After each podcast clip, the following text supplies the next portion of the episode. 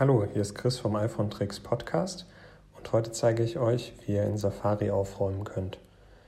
Wenn man viel surft, öffnet man unweigerlich auch eine Menge Tabs, die dann im Hintergrund immer wieder geladen werden, wenn man den Safari öffnet. Um diese alle auf einmal zu schließen, öffnet ihr Safari und haltet unten rechts das Symbol mit den beiden Quadraten gedrückt.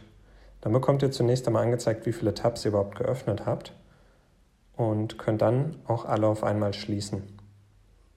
Viel Spaß beim Ausprobieren. Bis zum nächsten Mal. Tschüss.